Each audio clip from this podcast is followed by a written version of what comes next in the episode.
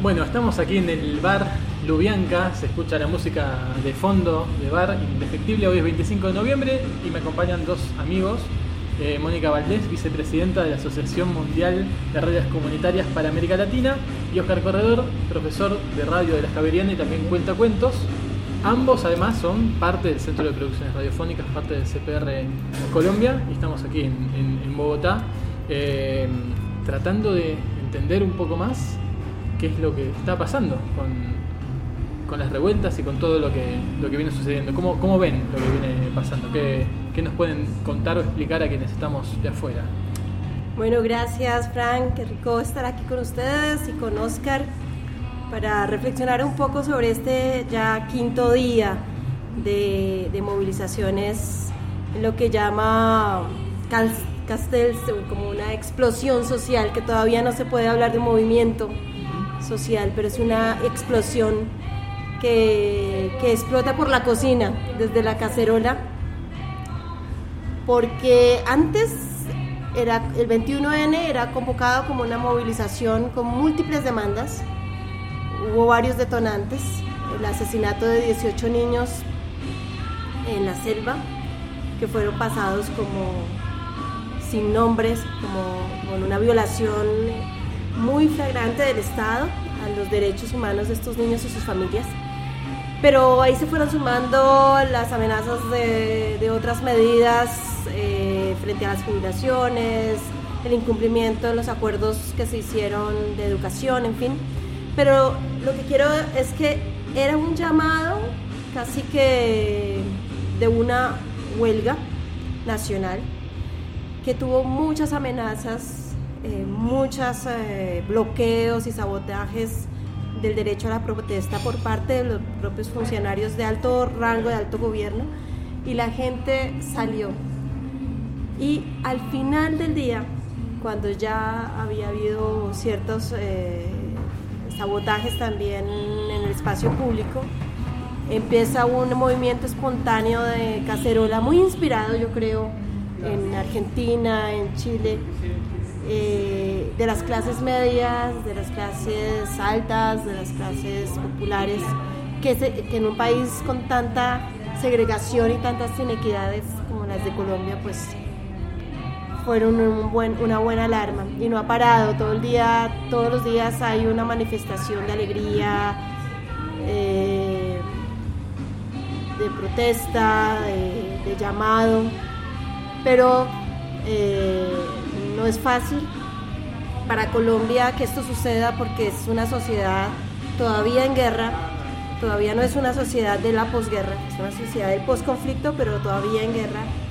Y, poder salir a la calle, no sentir miedo, a pesar de que fue muy fuerte el manejo de esto, pues yo me siento optimista.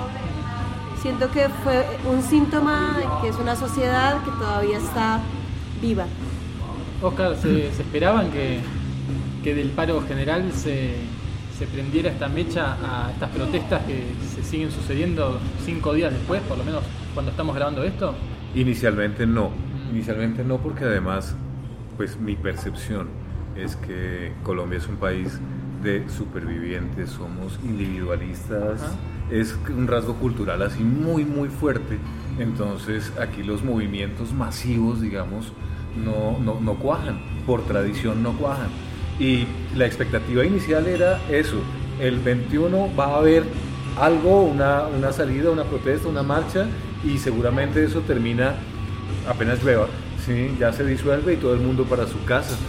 Entonces es sorprendente, eh, y digamos sorprendente en el buen sentido, que la sociedad haya seguido moviéndose y de alguna forma, o sea, espontáneamente coordinados. Eh, que eso es de pronto lo más abrumador, lo más sorprendente de este movimiento y lo más esperanzador. Eh, como, como estaba diciendo Mónica, desde, desde el Estado y a través de los medios, por supuesto, que son el oráculo acá, eh, se intentó disuadir a la gente de todas las maneras, con las jugadas más sucias y las mentiras más chabacanas posibles, que incluso calaron en la ingenuidad de mucha gente. Sí, porque, no sé, el WhatsApp es, eh, es un medio ahí de alarma y de vehicular las mentiras más absurdas, las mismas mentiras que hicieron que se votara no en el plebiscito, eh, que también se vehicularon por ahí. Y sin embargo, a pesar de eso y de toda la campaña, la gente salió.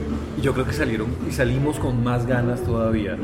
Eh, total que, digamos que eh, fue al revés le salió en reversa la jugada, mm, más nos motivaron a unirnos, a salir más y con más ganas. Más miedo nos tomaron el pelo la noche del viernes, nos dijeron que esto, que ya, que los comandos andaban destruyendo casas y alguna gente patrulló toda la noche en su conjunto, era de lo más absurdo. Y, creo que también eso nos hizo sentir un poco, tomar conciencia un poco más de lo tontos y los, lo vulnerables que podemos ser ante la estrategia del miedo. Entonces, el contraflujo de, de, esa iniciativa es lo que está pasando ahorita. Que siguen eh, haciendo cacerola, que, siguen que sigue habiendo marcha. Y la pregunta desde la esperanza es, ¿a dónde va? ¿Hasta, cuándo va a durar la cuerda? y, y no es que se esté buscando algo específico, porque, bueno, las, las eh, inquietudes están puestas, ¿no? Eh, eh, reformas pensionales, reformas de salario, educación, etcétera. Multiagenda.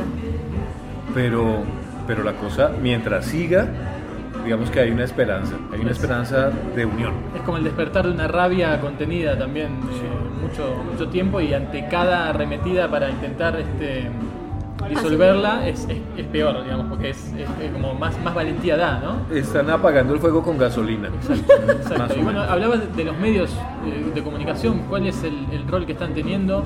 Eh, porque, digamos, es algo que también uno lo puede ver repetido en, en lo que viene pasando en Argentina, en Chile, en Ecuador, eh, en Bolivia también, el rol de los medios como para justificar o defender cierta, cierta estrategia represiva. Eh, creo que son contados con la mano de los medios eh, independientes. Claro, que, pueden llegar a. los medios masivos en Colombia que pueden llegar a estar transmitiendo lo que está pasando. No, ha sido homogéneo. Realmente ha habido voces, de, sobre todo líderes de opinión, columnistas. Creo que en Colombia ha crecido mucho el movimiento de, de, de opinión, de editorial las columnas de opinión que son, se ha vuelto un poco de activismo, ¿no? Daniel Samper Ospina, María Jimena Duzán, eh, Daniel, Coronel, eh, eh, Félix de Bedud, Cecilia Orozco, bueno, Yolanda Reyes, bueno, han sido muchos periodistas que están en medios comerciales que, que han tomado una voz desde la columna de opinión que les da cierto margen de maniobra y que han podido decir, bueno, eh, yo marcho por, muchos columnistas, muchos eh, hicieron eco, pero por supuesto también hay columnistas que al revés, ¿no? Eh, son serviles al discurso del terror, pero creo que en el balance ha habido otros, otros actores que han empezado a jugar un rol, por ejemplo los artistas. Eh, los estudiantes. Los grupos de, feministas, eh, los maestros, los sindicatos que antes ni sonaban ni tronaban, empezaron a jugar cierto rol, como FECODE. Entonces, eh, me parece que hay por lo menos más pluralidad de opciones, de, de versiones y ya no solamente es el discurso oficial con unos parlantes en los micrófonos, sino que ahí, ahí se, se conjugan como con diferentes voces de peso. Por supuesto, hay voces que uno dice quién las no, no, las van a escuchar masivamente como un columnista de opinión, pero gracias a las redes sociales creo que eh, ha encontrado plataformas de circulación eh, distintas. Eh, creo también que ha habido la necesidad de contexto. Cuando dicen, bueno, pero ¿qué es lo que están pidiendo? Quiénes son los eh, gestores del paro. Entonces hay una necesidad del medio y de sus audiencias, de sus públicos por contexto. Y eso tampoco había pasado. Antes era un mensaje sin eh, contexto y solamente eh, la gente lo acogía. Yo ahí veo un momento de quiebre, no tampoco quiero ser una optimista y exagerar que esto ya es la revolución. Pero es que lo que tú decías, Oscar, ya habíamos vivido el miedo muchos años. Es que vivir más de medio siglo en guerra es obvio que tienes miedo porque sabes que las amenazas se, se concretan. Pero esta vez hubo una, como esa gramática del miedo ya se había aprendido de Chile, ya había ocurrido en Bolivia, ya había ocurrido en, en Ecuador. Sabemos que sigue, porque en este momento hay represalias, pero la, la gente circuló al mismo tiempo cómo operan los, los, las estrategias del pánico colectivo y eso ayudó. ¿Creen, creen que... Y los videos, ¿no? Captando a policías, transportando a los, a comillas, vándalos y todo esto. Fue importante el video casero, ¿no? ¿Creen que la experiencia de, de Chile, de Ecuador, está sirviendo en Colombia, digamos, está siendo una, un antecedente que justamente permite mostrar, bueno, esto ya lo hicieron en Chile, no nos vamos a, a comer el verso esta vez. Eh, ¿cómo, ¿cómo, está haciendo esa, esa relación o esa, Sí, yo creo que hay un eco emotivo, uh -huh. hay un eco emotivo y hay una identidad de demandas también, ¿sí? porque finalmente toda esta zona latinoamericana ha padecido los mismos males eh, históricamente, eh, con, con, pequeños matices, digamos, culturales, pero, pero eh, la gran plantilla es la misma. Y es la misma plantilla, ¿sí? Fondo Monetario Internacional, OCDE, neoliberalismo, etcétera, que siguen pues intentando básicamente sacar plata, que eso es lo que hacen ellos. Y, y, como que ese despertar de, de, de, países hermanos, de países cercanos, de países de la zona, no deja de ser una campana de alerta. Aún aún para un pueblo tradicionalmente sordo eh, y aislado y, y, casi que en contracorriente siempre, ¿no? Claro, y, y, me Pero, decían, no, no, acostumbrado tanto a este tipo de, de manifestaciones, de revueltas no, como en otros países. No, no, no, Yo, yo ahí haría una, un matiz, porque nosotros cumplimos tres años de firmado el acuerdo de paz y al otro día de haber perdido, tú viste manifestaciones quizá aún más masivas que las que hemos visto estos días en la calle. Eh, se hicieron consultas anticorrupción, se aumentó el, el, umbral electoral, o sea, ha habido muchos antecedentes antes de que se prendiera el avispero en América Latina como en los últimos dos meses. ¿Cuál es la diferencia? Que esos referentes de Chile, de Argentina, de Bolivia, de Ecuador, pero más de Chile, que es un modelo más cercano, movió a las clases medias y altas. Porque acá se han movilizado los mismos que tradicionalmente se han movilizado, pero el cacerolazo le permitía al que no va a la calle poner su voz, desde su grito, su desde su ventana sin exponer el cuerpo. Claro, claro que sí. Y al sentir el resonar, el, el, el eco de los vecinos, que son sus pares, se armó lo que una sintonía distinta. Es el primer cacerolazo de la vida de Colombia. Nosotros siempre hemos puesto el cuerpo, siempre y hemos visto las consecuencias. Pero esta vez el cacerolazo fue ganando la confianza para que la gente ya no solamente lo hiciera desde la ventana, sino que al segundo día lo hizo desde el parquecito de, de, de, del barrio. Eso es muy importante el sentido de una protesta que involucra el espacio privado. Y dentro de esos antecedentes que Mónica mencionaba, referente a lo de los medios que tú mencionabas también, que preguntabas ahorita, digamos que los medios tradicionales de televisión y radio, pues puestos al servicio, por supuesto, del trust político económico, como siempre ha sido, eh, dirigiendo opinión, fue muy significativo que cuando se intentó acabar con el medio independiente que era el noticiero de Noticias 1, a pesar de ser un pueblo tradicionalmente indolente hacia este tipo de cosas, la, la, gente lo sintió. Y cuando ellos decidieron, pues listo, nos salimos de esta cadena y, y, y nos vamos un poco a YouTube o a lo que sea y si ustedes nos apoyan, la gente comenzó a apoyar, apoyar, apoyar y ha crecido el apoyo. Entonces también ha dado como cierto sentimiento de identidad, de solidaridad que no se había visto. Se siente que hay que ya no hay una sociedad que le coma cuento al discurso castrochavista, no se ha mencionado. Ajá, claro. Entonces ya se habló del foro de Sao Paulo. Sí, les tocó inventar otro poco. Porque se, siempre se habla del enemigo Puebla y no sé qué, claro, e, eso ya no, no sirve. O sea que viene habiendo una efervescencia y ciertos síntomas que no, el poder no vio, digamos, que no, no, lo pudo ver y que explotó, así como había habido síntomas en, en Chile por lo bajo y, terminó, terminó, explotando. Y que se niegan a ver, es que todavía se niegan, es, es, un, es una sordera institucional demasiado fuerte y yo creo que directamente proporcional a esa sordera es que, es que están los movimientos, ¿no? Entre más sordo el gobierno y entre más intentan las tácticas disuasivas o las tácticas de sí, sí, quédate sentado, no te preocupes que esto lo arreglamos en tres meses, como que no, ya, ya, ya no.